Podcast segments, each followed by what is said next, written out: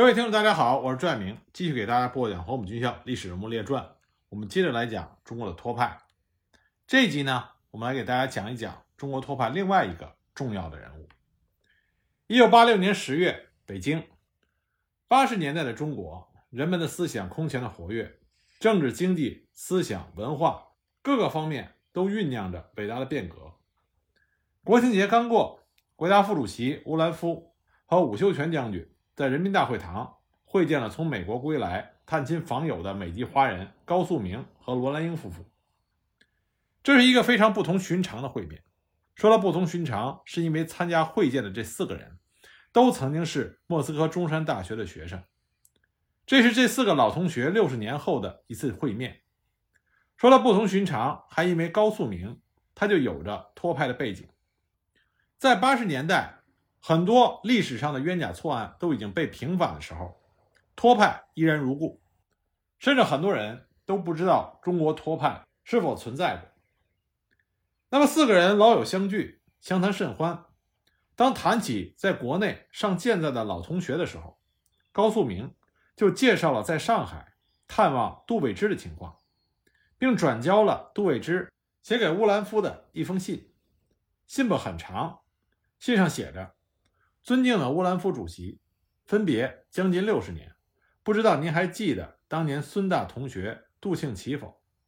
在学校时，大家都叫我豆腐。杜庆奇是杜伟之的原名。前几天，老同学高素明、罗兰英夫妇到上海，见我的生活十分狼狈，颇为同情，劝我给您写信，反映困苦的情况，请求您大力设法解除我的困境，所以我写了这封信。我现在的困难有三种，首先是政治上的。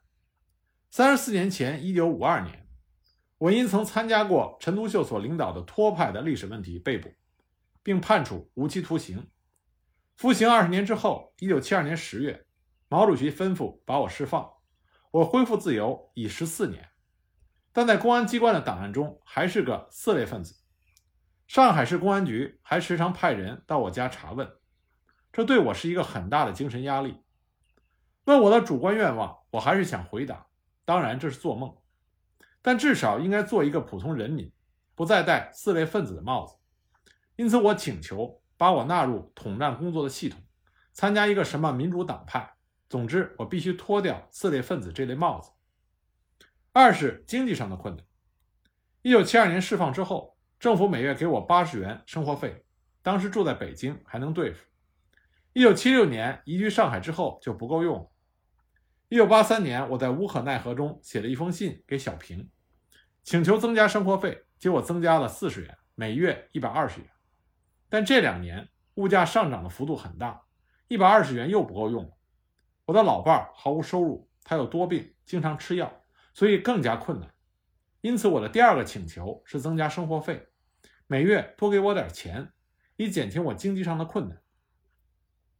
三是住房的困难，我现在所住的房子只有二十七平方米，儿子和一个外孙女也住在我处，所以十分拥挤，想写点东西都没有地方，来了客人无处可坐，因此我请求给我一个稍大一点的房子，使我能有一个小小的书房和客人来时可坐的地方。我现在身体很健康，至少还能工作十年，我很想再为祖国做点事儿，但今天这种情况。使我什么事儿也不能做，过去十四年白白浪费了，以后十年我不愿浪费，所以厚着脸皮写这封信，希望凭您的大力援助，摆脱今天的困境。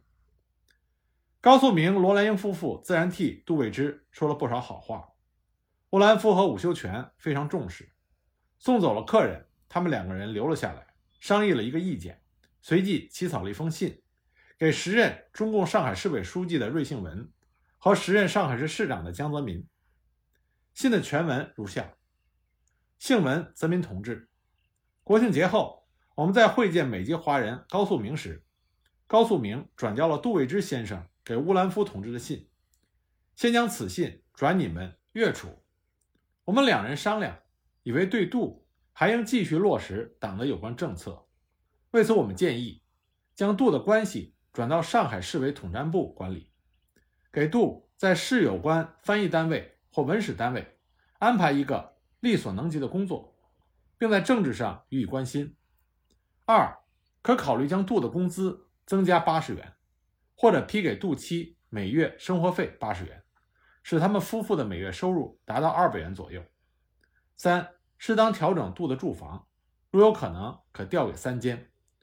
上述意见供你们参考。那么这一来一往的两封信，就使得尘封已久的杜伟之浮出了水面。我们前面提到过，莫斯科中山大学是苏俄党和政府为了纪念孙中山先生，并且为了给轰轰烈烈的中国大革命运动培养干部而开设的学校。当时专门组织了一个选拔委员会，第一期的三百四十名学员。广州、上海、北京三地占据了二百八十名，再加上国民党要员的子女，那么平民出身的或从地方上挑选出来的学生可谓是凤毛麟角。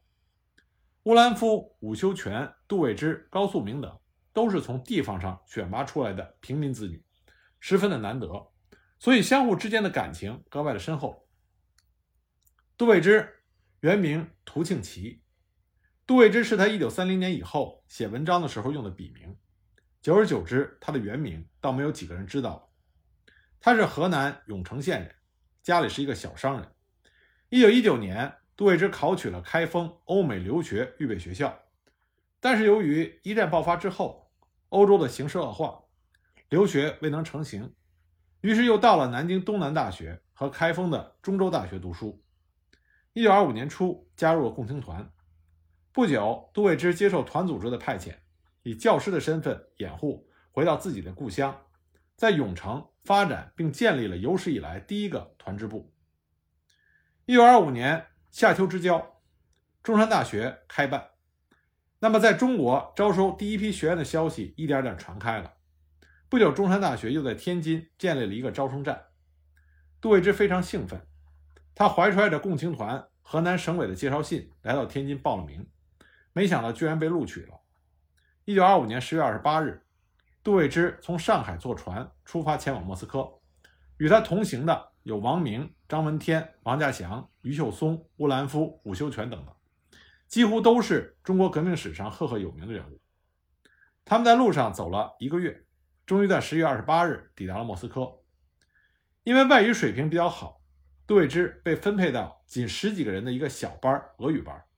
同班的还有王明、于秀松、刘少文、李培之等。这个班的学生除了自己学习，还要在语言上担负起教师和中国学生之间的桥梁。很快，杜伟之就被转为中国共产党党员。杜伟之的外语天赋非常高，在国内他已经学过英语、俄语，在莫斯科利用优越的学习条件又学会了德语和法语。这四国外语，杜伟之都达到了相当精通的程度。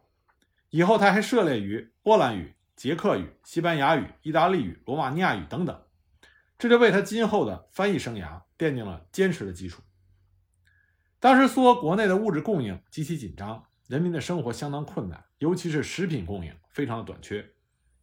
与中山大学毗邻的一些苏联学生的学校，一天只供应两顿饭，而且每个人都有定量，供应的大都是黑面包。但是对中山大学的供应相当的宽裕。经常还能吃上牛肉，不过杜伟之他不喜欢西餐，吃饭的时候他经常会回忆起家乡的豆腐，什么卤水点豆腐、葱花拌豆腐等等。久而久之，同学们就给他起了个外号，叫做豆腐。很多同学提到他的本名涂庆奇，不一定会认识，但只要说到小豆腐，中山大学可谓是路人皆知。我们前面谈到过，由于中国革命的失败。所以在中山大学内部引起了极大的争论，中国学生迅速地形成了两个派别，一派支持斯大林，一派支持托洛斯基，而且支持托洛斯基的派别的人数，居然远远地超过了支持斯大林的派别。杜伟之显然是支持托洛斯基的，但他的心思主要放在学习上，在旁人眼里，这是一位学习勤勉、思想纯真的好学生和好党员。当第一批学生毕业的时候，具有托派思想的人，绝大多数被遣送回中国，他们也将托派的火种带回了中国。杜伟之却留校当了翻译。当时和他同时留校的当翻译的还有王明、张闻天、王稼祥、沈泽民。与此同时，乌兰夫进了东方大学当翻译，伍修权去了莫斯科步兵学校。一九二八年夏天，具有重大历史意义的中国共产党第六次代表大会在莫斯科郊外的一个旧贵族的大庄园里召开。出席这次代表大会的共有正式代表八十四人，候补代表三十四人。杜伟之被派去担任大会的翻译。一九二八年六月十二日，斯大林在莫斯科克里姆林宫接见了到莫斯科参加六大的中共领导人瞿秋白、周恩来、李立三、邓中夏、苏兆征等，杜伟之担任翻译。斯大林当时向中共领导人着重谈了两个问题，第一个是中国革命的性质，他认为虽然中国的大革命失败了，国民党背叛了革命，但中国革命依然是资产阶级民主革命。杜伟之当时小心翼翼地翻译着。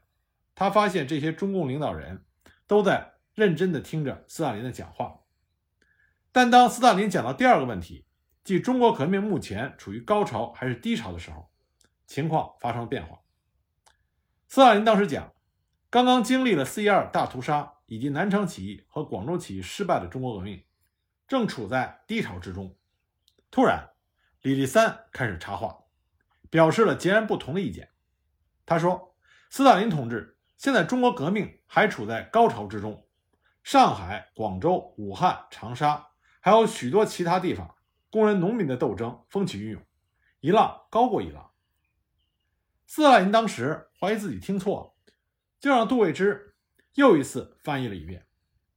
那么，在确定李立三说的就是风起云涌，一浪高过一浪，那斯大林再次否定了李立三的看法，他认为中国革命就是处于低潮。李立三还想争辩什么，但是被周恩来挡住了。这番对话给杜伟之留下了终身难忘的印象，也对他今后的生活道路产生了极大的影响。从六月十八日到七月十八日，中共六大在莫斯科足足开了有一个月。会议结束之后，杜伟之也被派回国内。他先被安排在上海团中央机关工作了一段时间，熟悉了国内的形势和环境。不久又被派到郑州。担任共青团河南省委的宣传部长。一九二九年夏天，他又回到上海，担任了共青团中央组织部的秘书。一九三零年初，由于革命事业的发展，中共党内的左倾思想开始抬头，其代表人物就是在党内担任重要职务的李立三。五月，李立三在中共党内的机关刊物《布尔什维克》杂志上发表了《新的革命高潮面前诸问题》的长文。说是中国革命的高潮已经到来。六月八日，李立三在中央政治局会议上做了同样内容的报告。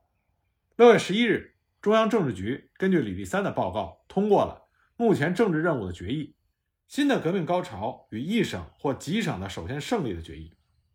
说来也巧，由于彭德怀率领的红五军真的打下了长沙，虽然仅仅只有三天时间，但这对李立三显然是极大的鼓舞。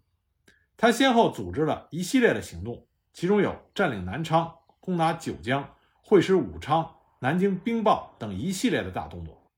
那么，在莫斯科曾经亲耳听到斯大林与李立三争论的杜伟之，在一次党的组织会议上发表了自己的看法，谈了斯大林批评李立三的波浪与浪花的故事，这就引起了轩然大波。有人将杜伟之的话反映到了中央，李立三勃然大怒。先是暂停了杜伟之的党籍，继而将杜伟之开除出党。杜伟之的妻子梁实薇是工人出身，是一九二五年入党的老党员。由于不肯与杜伟之断绝关系，也被暂停了党的工作，并于一九三一年初被迫脱党。三十年代初是中共党内各种思潮大泛滥的时刻，党内斗争异常激烈。就拿反对李立三左倾思潮的人来讲。有从莫斯科中山大学回来的王明、博古、王稼祥、何子树等，也有长期在中央工会党团内工作的何孟琼、李求实、罗章龙、徐锡根等。同样，托派的活动也非常的活跃。先产者、我们的话、十月、战斗等四个托派组织的联合，也正在紧锣密鼓地进行中。按理说，杜伟之与王明等人可谓是同舟共济、同窗同学。有着很深的渊源，但杜伟之作为一个知识分子的清高，他既看不起李立三，也看不起王明，反倒是对托派感起了兴趣。在一九三一年五月，托派的第一次代表大会召开后不久，他就参加了中国托派。与中共不同，中国托派是得不到外界的任何支持的。于是，杜伟之通过朋友的介绍，到安庆去了一次，担任了安徽大学哲学系的教授，同时将自己的主要精力放在了翻译工作上。一九三一年四月，中共党内发生了一场惊心动魄的大事变，时任中央政治局候补委员，并在中共党内负责政治保卫的最主要的负责人顾顺章在武汉被捕，随即叛变。没想到顾顺章的被捕，对已经成为托派的杜伟之也产生了巨大的影响。一九三二年七月二日，天气炎热，下午，杜伟之接到了彭树之的电话，说是到位于沪西的兆丰公园商量中央的宣传工作。一九三一年五月一日，中国托派第一次代表大会举行后不久，就遭到了两次大破坏。我们之前提到了，一次是一九三一年五月下旬。当时托派中央的五名常委被抓去了四个。一九三一年七月，陈独秀联合彭树之吸收了尹宽、蔡振东等人，重新组织起了中央常委班子。但是仅仅过了一个月，第二次打击又来了，尹宽、蔡振东等人先后被捕。陈独秀并不气馁，带有屡败屡战的气概，再次联合了彭树之，加上宋逢春、卜德志、罗世藩等五人，组成了新的常委。彭树之负责宣传。当时沪西兆丰公园还是相当偏僻幽静的场所，无论是陈独秀还是彭树之，生活都很拮据，住房非常小，找一个偏僻的公园开会，这也是无奈中的选择。出席会议的一共四个人：彭树之、李济、吴继言和杜伟之。大家当做游客，在公园里相逢，谈了一个钟头，会议就结束了。彭树之和李济兴致大发。不知怎么就扯上了老子的哲学思想，留在了公园，跑到另外一个角落去讨论了。吴继言和杜伟之结伴而行，向着公园大门走去。没想到刚走到门口，有人在吴继言的肩头上拍了一下：“两位好久没见了，是否跟我去喝杯茶？”吴继言、杜伟之回头一看，大吃一惊，来人竟然是顾顺章。顾顺章熟悉共产党的活动规律。叛变之后，他时常带着国民党特务在共产党经常活动的区域里闲逛，只要被他搭上，后面的特务就一拥而上。所以吴继言和杜伟之就这样被捕了，而还在公园里讨论哲学的彭树之和李济躲过了这一劫。吴继言和杜伟之被关在了警察局里，经过慢慢的审问，都搞清楚了，这两个人早已不是共产党，而是托派。但是托派在国民党眼里也是共产党。也是要判刑的。好在杜伟之就职的安徽大学托了关系，经过再三的活动，将他保了出来。这时候已经是一九三二年的年底了。从此，杜伟之就脱离了中国托派组织，关起门来，一门心思的钻研学问，除了教书就是翻译。他本身就不是一个政治活动家，而是一个学者，一个学生。在以后的岁月里，他埋首翻译，收获颇丰。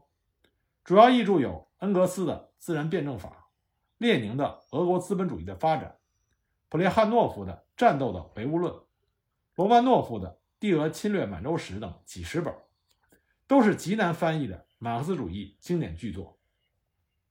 也只有像他这样通晓十多种外语的大家，才能翻译得出来。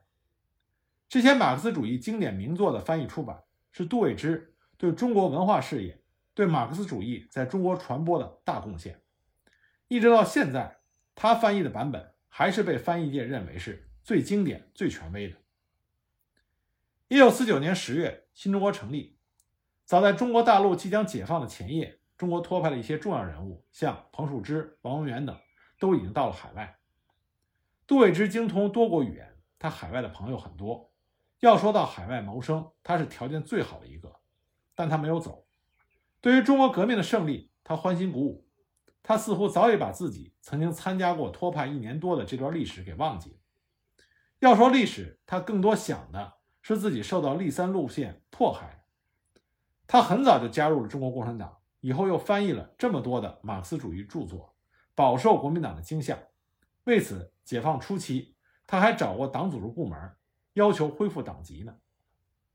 一九五零年十二月二十日，《人民日报》刊登了托派领导人物刘仁静和李济的声明，同时加发了一个措辞非常严厉的编委案，引用了斯大林的一段名言：“过去在七八年以前，托洛斯基主义曾是工人阶级中的正派之一，固然是一个反列宁主义的，因而也是极端错误的正派。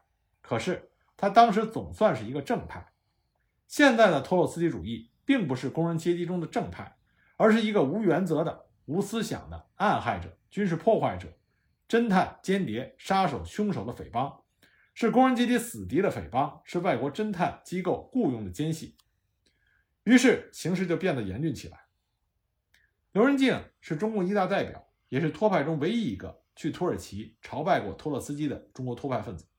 一九三七年，他就已经退出了托派。以后一直在国民党机关工作。一九四九年全国解放之后，他上书中共中央承认错误。刘少奇接见了他，并对他进行了严厉批评。一九五零年十二月二十日，刘仁静和李济的声明刊出以后，刘仁静在北师大无法干下去了，所以就被安排到人民出版社做编译。一九五二年十二月的大肃托中，作为已经公开缴械投降的托派头目。刘仁静还是受到了严厉的批评，一度还得了精神病。文化大革命爆发以后，刘仁静被捕，从1966年一直关到1978年。最初他被关在秦城监狱，后来秦城监狱人满为患，毛泽东就说话了：有些老托派像刘仁静就不要关了。这样，刘仁静就从秦城监狱里搬了出来，关到了别的监狱。那么，刘仁静在监狱里他是可以读书看报，每月还可以去北京城去一次。当然，进城的时候专人陪同。一九七八年，刘仁静获得了人身自由，回到家中与家人同住。一九八一年七月一日，在中国共产党成立六十周年之际，中国新闻社的记者还特意采访了当时还活在人世的唯一一位一大代表刘仁静，并且发表了专稿。刘仁静呢，也翻译了十几部重要的文献资料和著作。一九八六年，八十四岁的刘仁静被任命为国务院参事。第二年的八月五日，在北师大门口被车撞死，享年八十五岁。李济，他也是上个世纪二十年代初叶的中共党员，一九三一年加入托派，一九三四年自行退出，也是从事艺术生活。解放以后也是如此。一九五二年十二月二十二日晚上，全国公安机关一起动手，进行了大肃托。杜卫之自然无法幸免，被关进了上海车站路看守所。一九五五年被判处无期徒刑，这完全出乎杜伟之以及其他几乎所有的托派人士的意料之外。那么，除了郑超林、黄建同、尹宽等四人因罪恶太大无法判决以外，杜伟之是判的最重的几个人之一。而他参加托派仅一年，又从未在托派组织中担任过什么职务。之所以判的这么重，也许是因为他出名，因为除了陈独秀等极少数人以外。杜伟之是托派中最出名的，出名的理由是他的著作等身，而他的译著绝大多数都是马克思主义的经典名著，这可以说是一个悲剧。不过人世间的事儿很多都是福祸相倚的。好在杜伟之他拥有杰出的外语才能，他在监狱里并没有吃什么苦。据与他同为托派难友的王国龙、周仁生回忆。他在提篮桥就担任了犯人中的翻译组组长，主要翻译科技资料，甚至包括进口的机器设备的说明书。事情多得不得了，翻都翻不过来。一九六三年，中国共产党与苏联共产党就国际共产主义运动中的种种问题举行了大论战。为了将中国的观点传播到全世界，懂得马克思主义理论的高级翻译人才奇缺。陈伯达和康生。不约而同的就想到了，还有杜伟之这样一个难得的人才关在上海提篮桥监狱，所以紧急派人将他押到北京，关在了大名鼎鼎的秦城监狱。但干的还是老本行，翻译组组长。除了文革期间因为人满为患，杜伟之曾经被临时送到辽宁抚顺专门关押战犯的监狱里关了一年多时间以外，他在秦城监狱度过了八年的时光。一九七二年十月。根据毛泽东的提议，释放了全部在押的托派，杜伟之才走出了秦城监狱。四年以后，恢复了公民权。一九七一年九月十三日，林彪外逃，摔死在蒙古的温都尔汗。于是对林彪集团的得力干将陈伯达的审查加快了步伐。有人揭发陈伯达曾经在中山大学加入过托派，揭发者是原中山大学的学生王志玲和他的前妻胡佩文，他们俩都分别写了材料，证明陈伯达曾经参加过托派组织，并向托派组织捐献过活动经费。这两份材料都刊登在中央专案组散发的关于陈伯达反革命罪行的调查报告中。由康生的秘书李新领导的专案组自然就找到了杜伟之，要他写揭发陈伯达的材料，戴罪立功。杜伟之当时大吃一惊，心想：原来是伟大的马克思主义理论家和反修斗士的陈伯达，怎么转瞬间又成了反革命分子和托派了呢？他想了想，如实交代。当时在莫斯科中山大学同情托洛茨基、赞成托洛茨基思想的大有人在，我是一个。陈伯达也许也有一点这样的想法，但绝对没有人加入我托派组织，因为当时中共党内并无托派组织。中国最早成立的托派组织是一九二九年在上海成立的我们的画派。此刻，我和陈伯达都已回国。以后，陈伯达在看到了这些材料后说。王志林和胡佩文的揭发材料与事实有出入，想不到冤枉官司吃得最重的杜伟之说的倒是大实话。一九八六年十月，中共上海市委收到了乌兰夫和伍修权的亲笔信，非常重视，经过调查研究，迅速加以落实。一九八七年一月，时任上海市市长的江泽民亲自颁发了聘书，聘任杜伟之为上海文史研究馆馆员。一九九零年初，杜伟之加入了上海翻译家协会。一九九二年六月，学识过人、一生坎坷的杜伟之不幸去世。相比于其他尚在贫困县苦苦挣扎的托派分子，像王国龙、周人生等人，杜伟之总算有了一个幸福的晚年。